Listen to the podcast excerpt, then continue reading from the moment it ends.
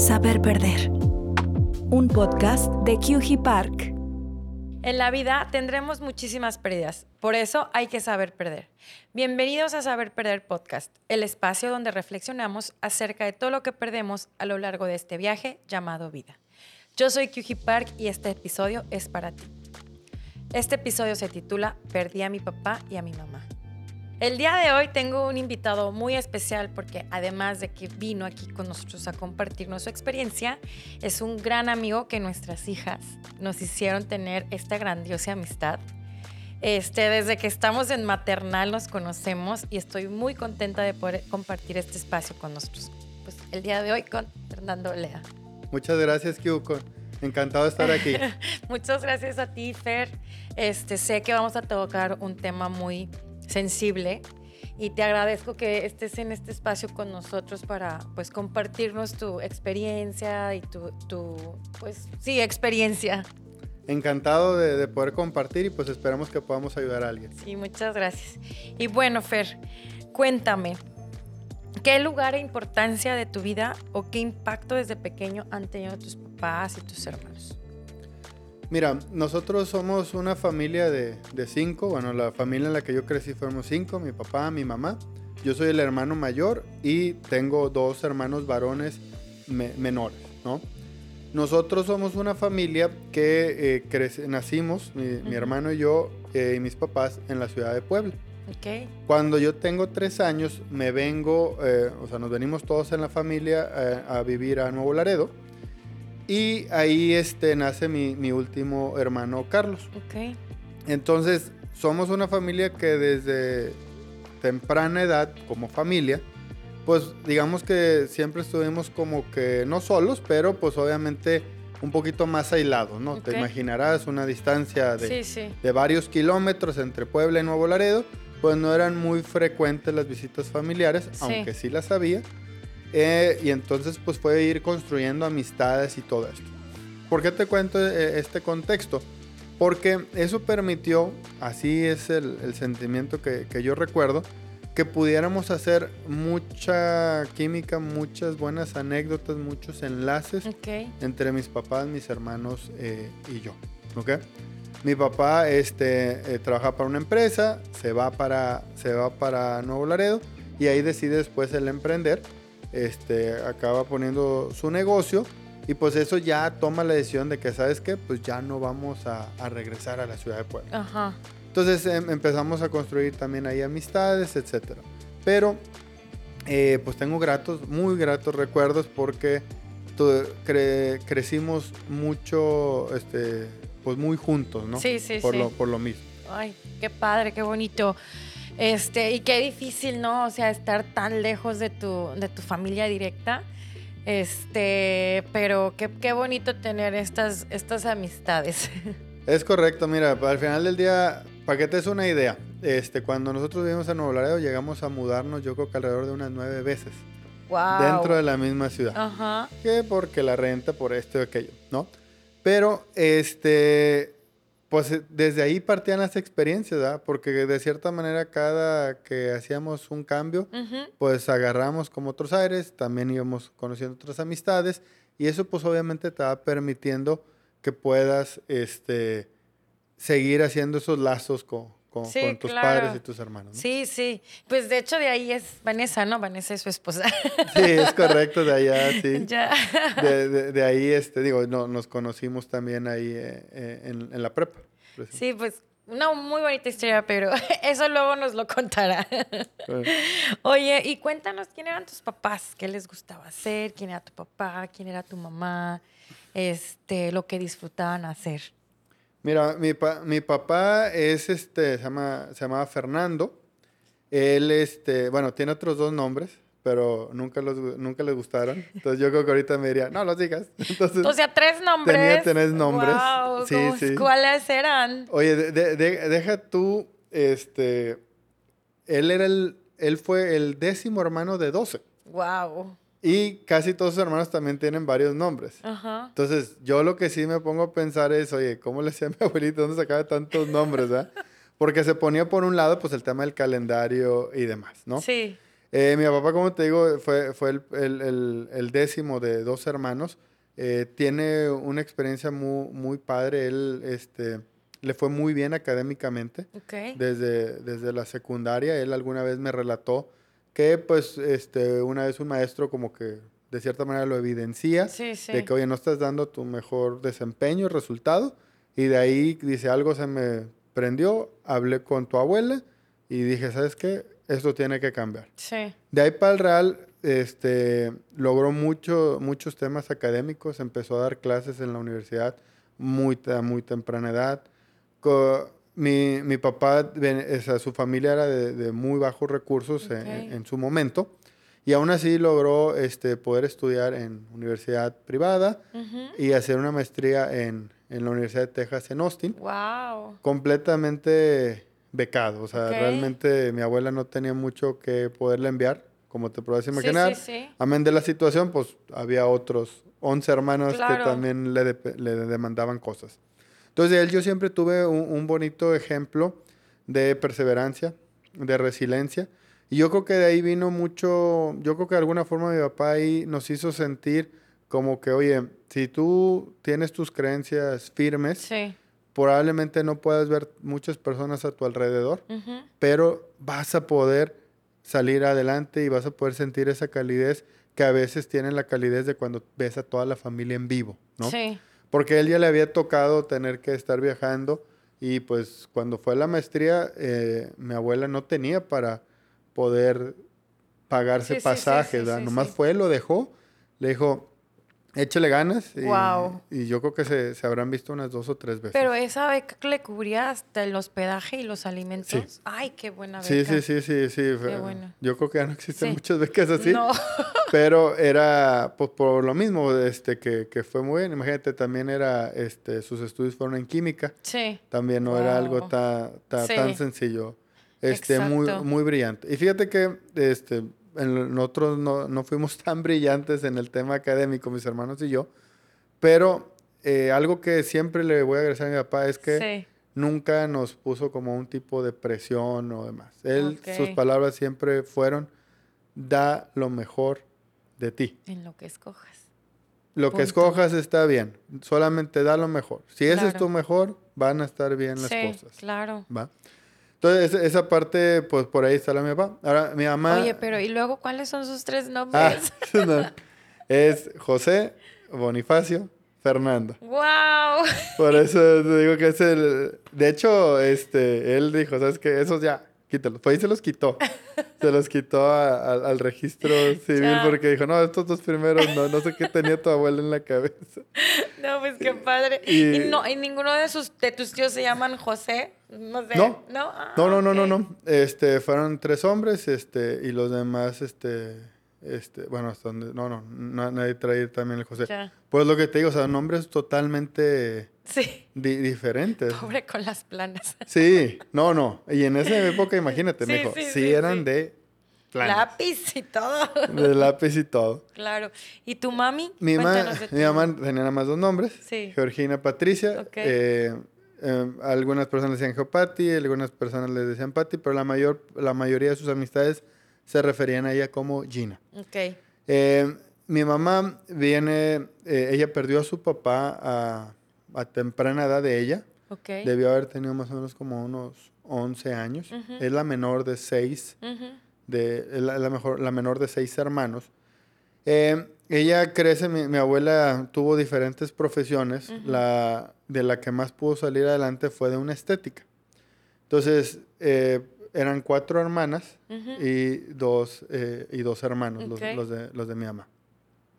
Pues imagínate, la mayoría eran mujeres. Sí. Y teniendo una estética, pues ahí. Entonces estuvieron muy, muy acostumbradas este, con tema de maquillaje, Ok, todo eso. ok. Yo sí me acuerdo mucho que cuando estaba más este, eh, joven, pues sí eh, nos decía de broma, va, ay, ¿por qué ninguno fue niña?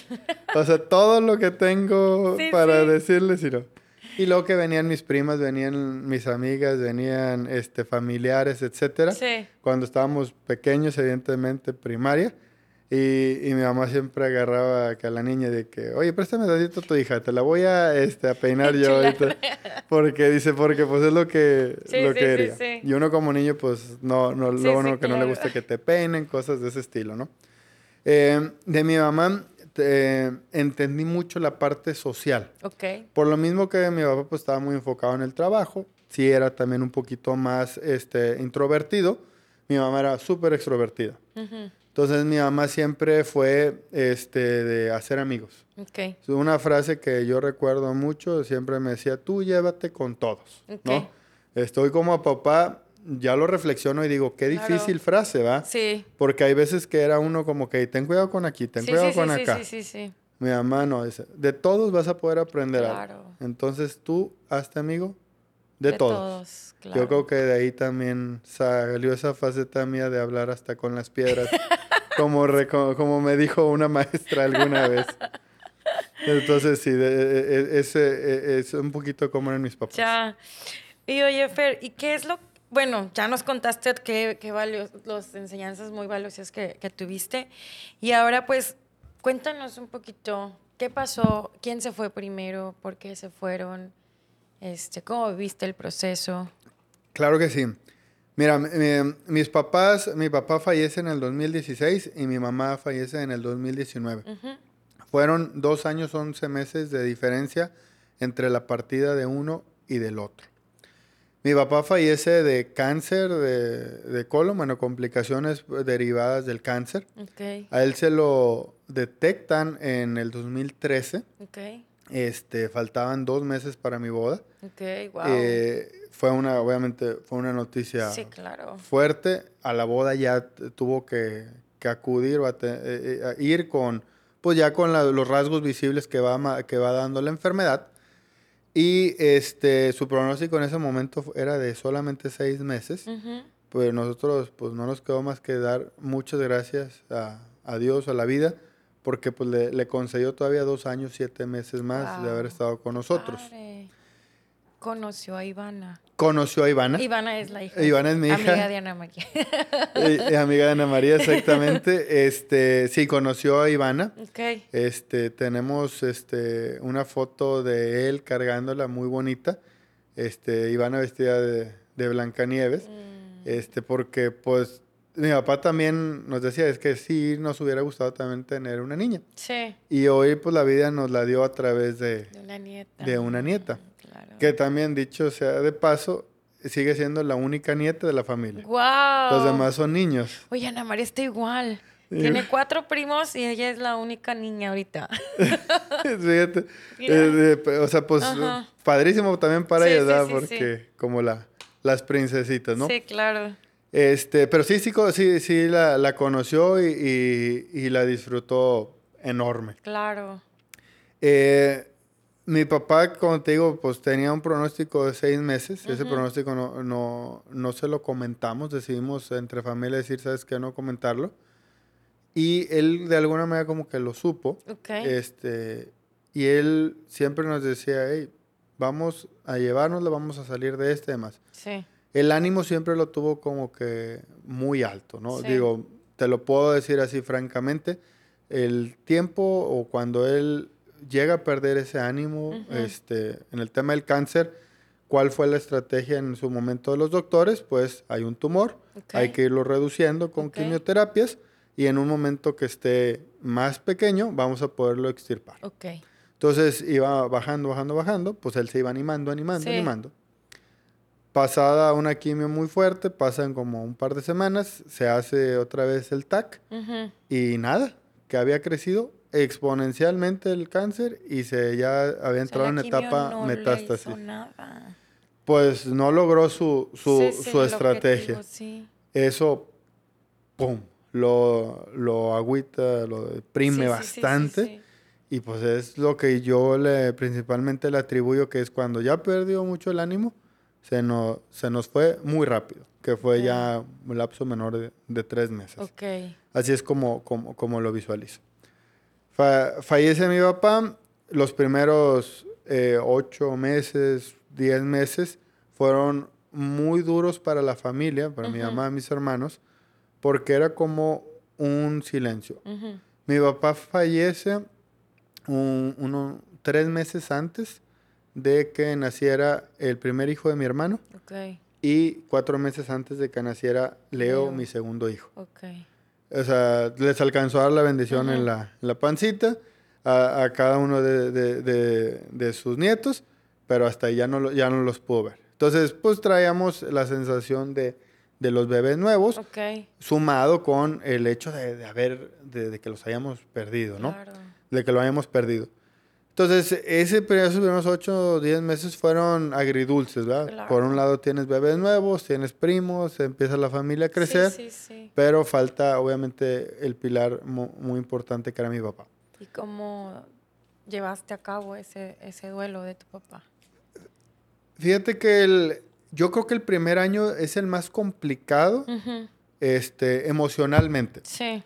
Evidentemente, como, como familia este, o como persona, vas madurando, ¿verdad? Sí. Como, me, como me, lo, me lo decía este, un sacerdote, me dice, mira, van a ser de perdido cinco años de asimilación.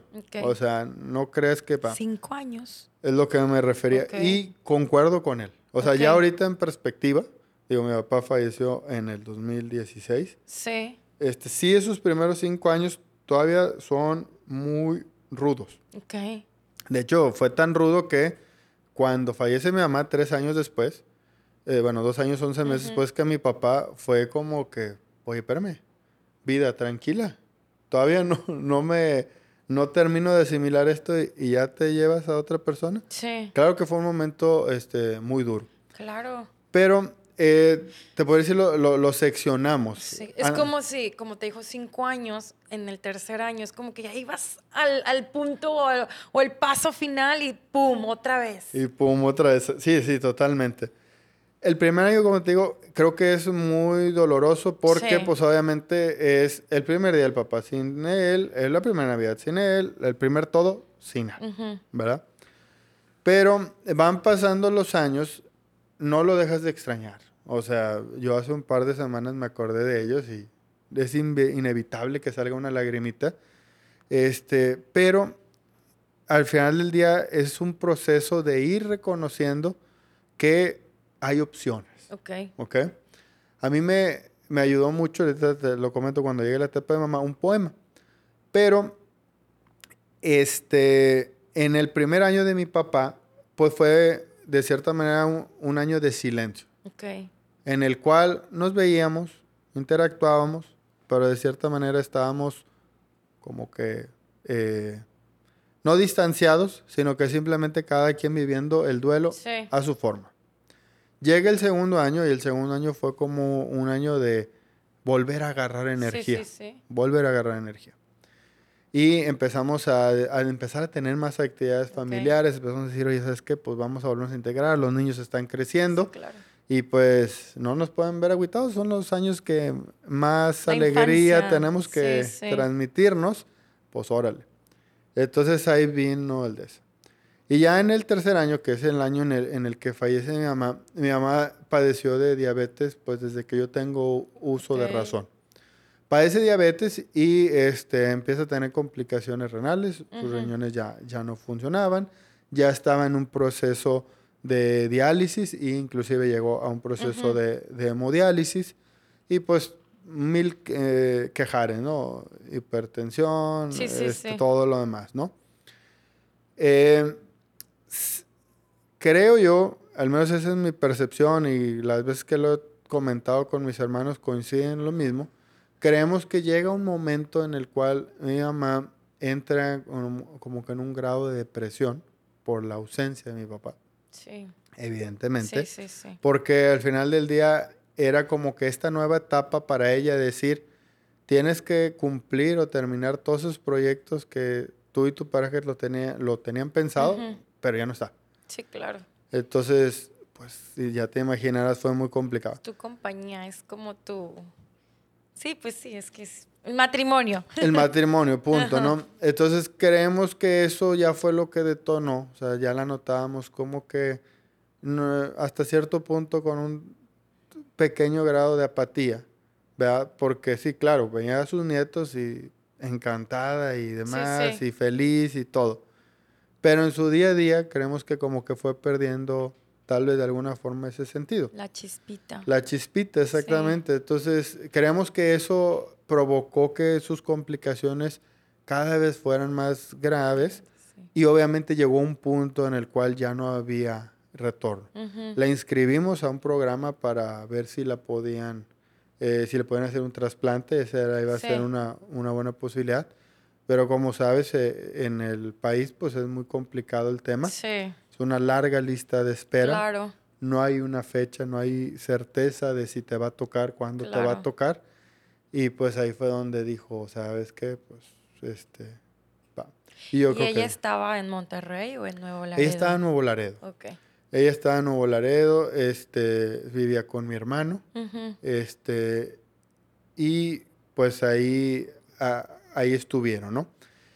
Pero lo que te puedo eh, transmitir también de, de esta enseñanza es que dentro de toda esta situación, mi mamá nos, como que nos em, eh, sacó a relucir ese lado Ok. maternal de decirnos, yo creo que varias cosas que, que siempre nos quiso decir y que a veces, no sé, por lo que gustes y mandes, porque no era la ocasión, porque era el respeto, Ok, porque ok. esto, se las iba guardando. Ajá.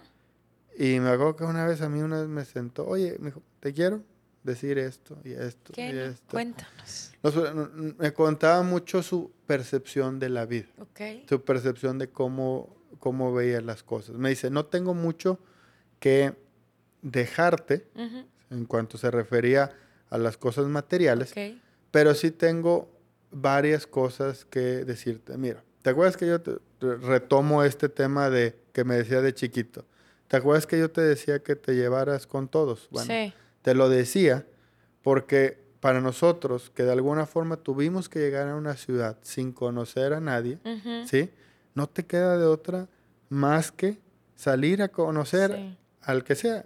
Y el que está ahorita afuera va a ser tu amigo. Y es esa necesidad de todas las personas de quererse comunicar con alguien. Con alguien.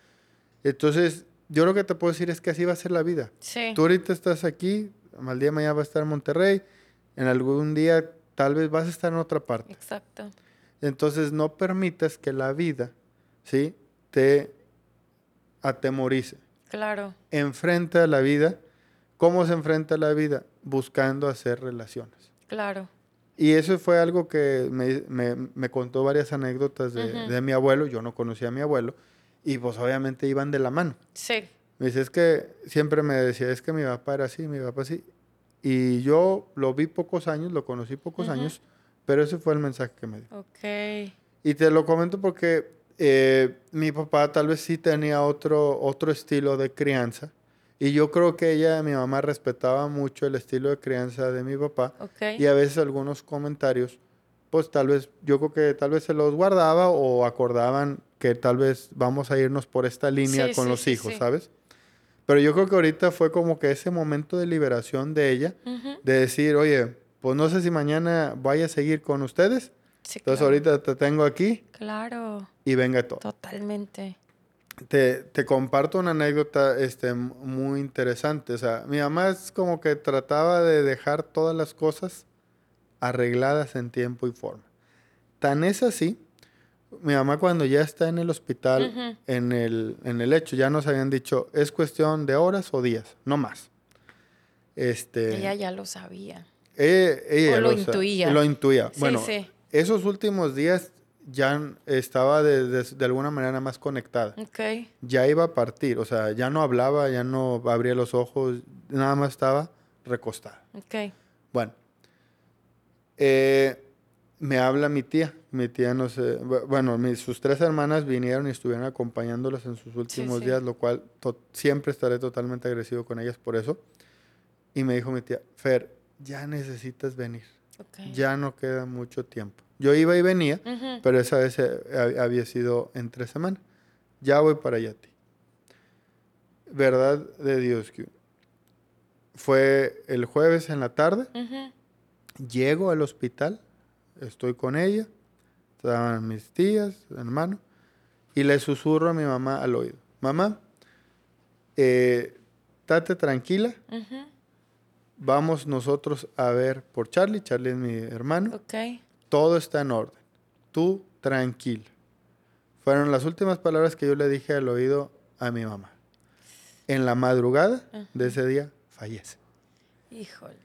Lo que te trato de decir es que esas personas, o sea, tu personalidad, yo la vi en mis papás, mi- esa personalidad en el, en el mero momento crucial Ajá. de tu vida, que Sí. es cuando vas a pasar, también sale a relucir. Sí. ¿Sabes cómo? Sí, sí, sí. Entonces, eh, ese, ese fue. Dicho para mi mamá fallece un Viernes Santo, Ok. en, en Semana Santa. Este, y no, no olvido este, mucho, un, un, este, un compañero ahí, un amigo, me dejó un escrito, pues acuérdate lo que dice la Biblia, que él prometió que el que se fuera hoy, Sí. hoy mismo estará con, conmigo en el paraíso. Y esas palabras para mí fueron de, Claro, de- de demasiado reconfortantes. reconfortantes en, en- ese momento. De hecho, te tengo una sorpresa porque hablando de eso, yo me acuerdo mucho que tú un día me mandaste un poema escocés Ujú. y aquí, aquí se lo vamos a pasar para que no- nos lo lea. Sí, déjame te, te platico un poquito de, de este poema. Este poema yo lo conozco una vez que, eh, que mi mamá ya fallece. Un par de días después, eh, mi madrina lo sube a redes sociales para despedirse de mi mamá. Yo nunca lo había visto. Sí. No lo vi con mi papá. Pero cuando me topo con el poema, Ok. para mí fue como un cerrar el ciclo. Sí. Este poema yo hasta la fecha, se lo, cada vez que sé que una persona cercana a alguien fa- fallece, Sí. de un amigo, yo les envío el poema. Les digo, miran, sé por un poco por lo que vas a vivir, definitivamente va a ser diferente. Sí. No sé si te pueda servir esto. A mí me ha servido y deseo de todo corazón que te sirva. Sí. De hecho, antes de que lo leas, una Claro. vez Fernando me lo mandó. Yo creo que, no sé. Dios le dijo que me lo mande. Porque en ese momento yo estaba pasando por una situación este, emocionalmente difícil. Este, y, y como que estaba triste, pero gracias a este poema como que me dio un giro en el día. Entonces, por favor, Fer, léelo. Claro que sí. Déjenme, se los comparto. El bellísimo poema escocés para despedir a un ser querido. Puedes llorar porque se ha ido, o puedes sonreír porque ha vivido. Puedes cerrar los ojos y rezar para que vuelva, o puedes abrirlos y ver todo lo que ha dejado. Tu corazón puede estar vacío porque no lo puedes ver, o puede estar lleno del amor que compartiste. Puedes llorar, cerrar tu mente, sentir el vacío y dar la espalda. O puedes hacer lo que a él le gustaría, sonreír, abrir los ojos, amar y seguir. Está divino, hermoso. Yo creo que el principal mensaje de este poema, o al menos así yo lo interpreté, es que tenemos opciones. Sí. Al final del día, este, así nos tocó, ¿verdad? Nos tocó que aprovechar a, a estas personas tan queridas un cierto tiempo. Sí. En ninguna parte dice que los teníamos que disfrutar más tiempo. El tiempo que los disfrutamos fue perfecto. Ok. Y hoy que ya no están, vamos a tener opciones. Tenemos la opción de irnos en picada Ujú. o tenemos la oportunidad de transformar esa experiencia y buscar ayudar a alguien más o de perdido ayudarnos a nosotros, ¿va? Sí, claro. Porque eso sí te lo puedo decir, o sea, he, he conocido personas que eh, lamentablemente batallan mucho para reponerse de una pérdida, Sí. con justa razón. Con justa Nadie dice que es fácil esto. Sí. Nadie dice que este, no hay un manual como para salir adelante. Pero No creo yo que si le puedes dar ese camino de opciones a la persona, puede ser que encuentres una forma armónica Sí. de poder caminar con la ausencia física, Ok. Porque los que queremos Sí. sentimos que nos volveremos a ver, pero esa ausencia física que hoy tenemos se va a mitigar de alguna forma recordando Claro. y haciendo lo que ellos tal vez les hubiera gustado que hicieran. Claro. claro, totalmente de acuerdo contigo. Y bueno, Fuer, cuéntanos o dinos las recomendaciones que nos darías a las personas que están pasando con tu situación similar. ¿O qué has hecho más bien Claro que sí. para poder este, lle- sobrellevar este duelo, estos dos duelos? Claro que sí. Mira, yo lo partiría en dos momentos. Hay un momento cuando el familiar Sí. está viviendo esa situación, ¿verdad? la Sí. enfermedad. En ese momento, la parte más dura la está viviendo el familiar, porque es quien tiene la Sí. enfermedad, la agonía, etc. Cuando falta la persona, ahora el momento duro se queda para nosotros, ¿verdad? Porque ya no tenemos su presencia. Ok. En la primera etapa, creo yo que la mejor recomendación la vi con, la sentí con mi mamá, como te lo comenté ahorita, y la vi con mi papá. Uno, por más dolor que sienta, tiene que salir a animar, a reír, Sí, a disfrutar sí, al familiar en la situación en la que esté. sí. Yo me acuerdo mucho de mi papá, ya en su agonía, ya no podía hablar, ya balbuceaba, ya yo creo que ya no estaba lúcido.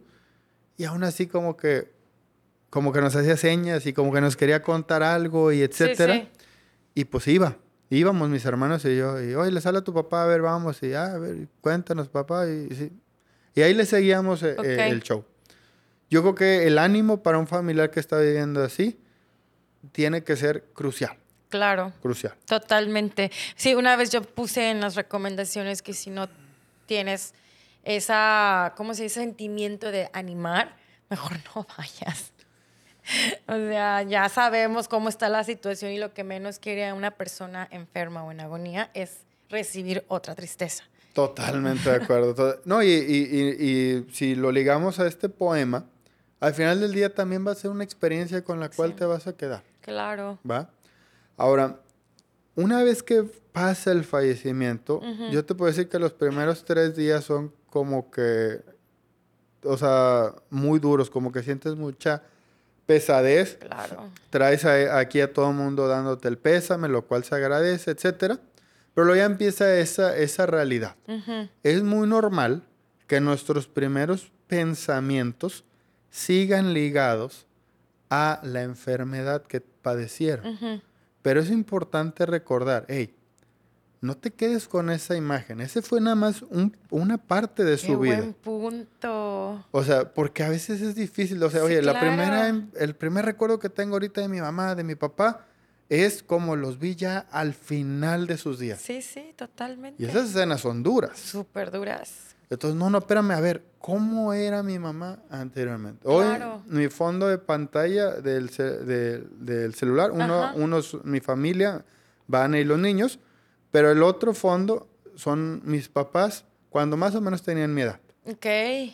Porque digo, cuando estaban en esa época, Claro. traían sueños, traían historias, traían anécdotas, nos tenían chiquitos, estaban Sí, sí. pasando por lo mismo que yo. Entonces, prefiero ver esa, esa imagen ahorita. Y eso poco a poco te va ayudando a quitar esos momentos como que duros Sí. que fueron los últimos días. ¿verdad? Wow. Qué Y en- buen punto. Y en, el, y en el largo plazo, como te digo, es tratar de ver de qué manera puedes transformar esta experiencia en algo que pueda ayudar a otras personas. Yo a raíz de lo que pasó con mis papás y a raíz de que fui con un médico, el médico me, este, me dice, ¿sabes qué, Fer? Este, pues te noto bien, o sea, noto bien tus estudios, Sí. pero en el caminito que traes, el día de mañana te va a pasar esto, esto, esto. De que, espérame, esa historia me la sé, ya Sí. sé cómo termina. Sí, sí, Entonces fue la de mis papás. Ajá. Quiero, en la medida de mis posibilidades, tratar de retrasar o evitar esa situación. Claro. Y eso depende de mí. Entonces ahí empecé a tomar cambio de hábitos. Ok. Esos cambios de hábitos me llevaron a encontrarme con ejercicios muy, muy, muy fregones que me han permitido, por un lado, estar más presente en mi vida y por el otro lado, ser un poquito más consciente de que todo lo que hoy tenemos es una verdadera razón para dar gracias. Sí, claro. ¿Me explico? Sí. Podemos estar muy, muy días con mucho trabajo, muy cansados y demás. Pero el simple hecho de que puedas llegar a un lugar a dónde dormir. Sí. Tener varias comodidades como puede ser una televisión, un libro, un clima, un refrigerador. Son cosas que a veces se nos olvida que realmente llevamos muy poco tiempo Ujú. de tenerlas Sí. y las damos por sentadas. Sí.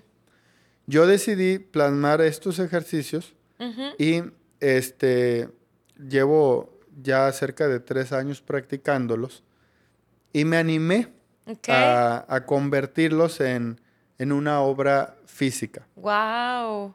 Que dicho sea de paso, quiero, te la traje. te la- Wow, qué padre. es, es un libro que, que hice, este, que, ha- que son precisamente ejercicios para dar gracias, para que podamos estar reconociendo nuestra vida tal como es. Te traje tres también para que los puedas regalar con, con tu audiencia. Claro, muchas gracias. Está buenísimo. O sea, es, una, es un ejercicio diario. Gratitud diaria, ejercicios para visualizar mi vida tal como es perfecta. Porque como bien dicho Fer, lo que dice es que nosotros lo damos por, por sentado, Por hecho, por, por, hecho, sentado. este, que las cosas las que tenemos y realmente no. Hay que dar las gracias. Hay que dar las gracias de, de- de todo, o sea, porque al final del día, ahorita estamos hablando de la, de, de la situación de mis papás, pero oye, fueron demasiadas experiencias. Sí, si te claro. pones a anotarlas, no caben en un libro. ¿Cuántas cosas no viste muy bonitas con tus papás? ¿Cuántas cosas no estás viviendo muy bonitas con tu familia, con tus amigos, contigo mismo? Ujú. O sea, tenemos muchas cosas por las cuales dar gracias sin importar cuál sea nuestra situación Claro. de vida hoy en día, que a veces se nos olvida, Sí, cañón. Porque lo damos por hecho. porque lo damos por hecho. Sí. Y entonces, si estás un poquito más presente, un poquito más pleno, te puede ayudar. Y ese tipo de ejercicios también te van a ayudar. Mira, supe la historia de una persona, te lo comparto así, Sí. una persona que, que actualmente está perdiendo la vista. Sí. Eh, ya tiene un pronóstico de un par de meses, ahora sí va a dejar de ver. Wow. Y lo que me decía esta persona cuando le presenté el libro, la que la conoce, me dice, esta persona es la más agradecida que yo conozco. ¿Por qué tiene que llegar una situación así en la cual imagínate que ya sepas que en un momento no vas a poder volver a ver las cosas? Claro, qué Ah, difícil. qué difícil. Y ahí es donde tú te podrías dar cuenta de todas las cosas que vale la pena y que creemos que las merecemos. Y no es cierto. Es una bendición que las podamos tener. Sí, Claro, a veces es fruto de nuestro trabajo, pero gracias Sí, porque tengo las posibilidades de derrochar esos frutos en mi trabajo. ¿Sabes claro, cómo? sí, claro, totalmente. Wow, Fer, pues muchas gracias. Entonces, son esas, yo lo resumiría en tres recomendaciones o tenemos una cuarta. Adelante, no, son esas las yo tres sería recomendaciones, las pues, tres las tres recomendaciones las resumimos de lo que dice Fer. Sí, aquí me complementas. La primera es vivir el momento. Vivir el momento con gracia, con, con, con una energía positiva. Con ánimo. Ánimo, independientemente de la situación. El punto número dos es El número dos es cuando falta tu familiar, empieza a recolectar de forma masiva ajá, todas las vivencias. todas las vivencias. Porque podemos quedarnos nada más con esas experiencias de los últimos días y a veces pueden ser no gratas. Sí, Pero no, ese fue nomás un pequeño pedazo de su vida. Voltea a ver todo para atrás y te vas a dar cuenta que la historia es mucho más bonita de lo que crees. claro. O sea, eso es un padrísimo punto. Y tres, Dar gracias. Porque damos muchas cosas por sentado y de gratitud diaria. Y ahorita que estoy hojeándolo, lo pueden ver así, consejos y demás, pero aquí ustedes pueden escribir por qué dan gracias. Y también, pues, por ejemplo, al último vienen algunas preguntas para que también, pues, concienticen o, o se den cuenta de las bendiciones que tenemos. Y pues, bueno, me están diciendo que hay tres, tres copias. Este, los primeros tres que compartan esta historia etiquetándome a mí y a Fer, que ahorita al final pues van a salir las redes sociales, son las tres primeras personas que se lo van a llevar de regalo. esperemos le- les sirva, les guste y muchas gracias nuevamente por poderme permitir compartir contigo y con tu audiencia. Muchas gracias a ti, Fernando, por en verdad compartirnos estas valiosas recomendaciones. Gracias. Gracias a ti por escuchar este podcast. Yo soy Kyuji Park. Encuéntrame en redes sociales en mi Instagram, arroba Park y a saber perder en YouTube, TikTok y Spotify. Ahí nos podrás encontrar. Con esto terminamos un episodio más de este podcast, donde abordamos y discutimos acerca de las pérdidas más dolorosas que nos tocará tener en nuestra vida. Vale la pena prepararnos para vivir y ganar, y también vale la pena prepararnos para saber perder.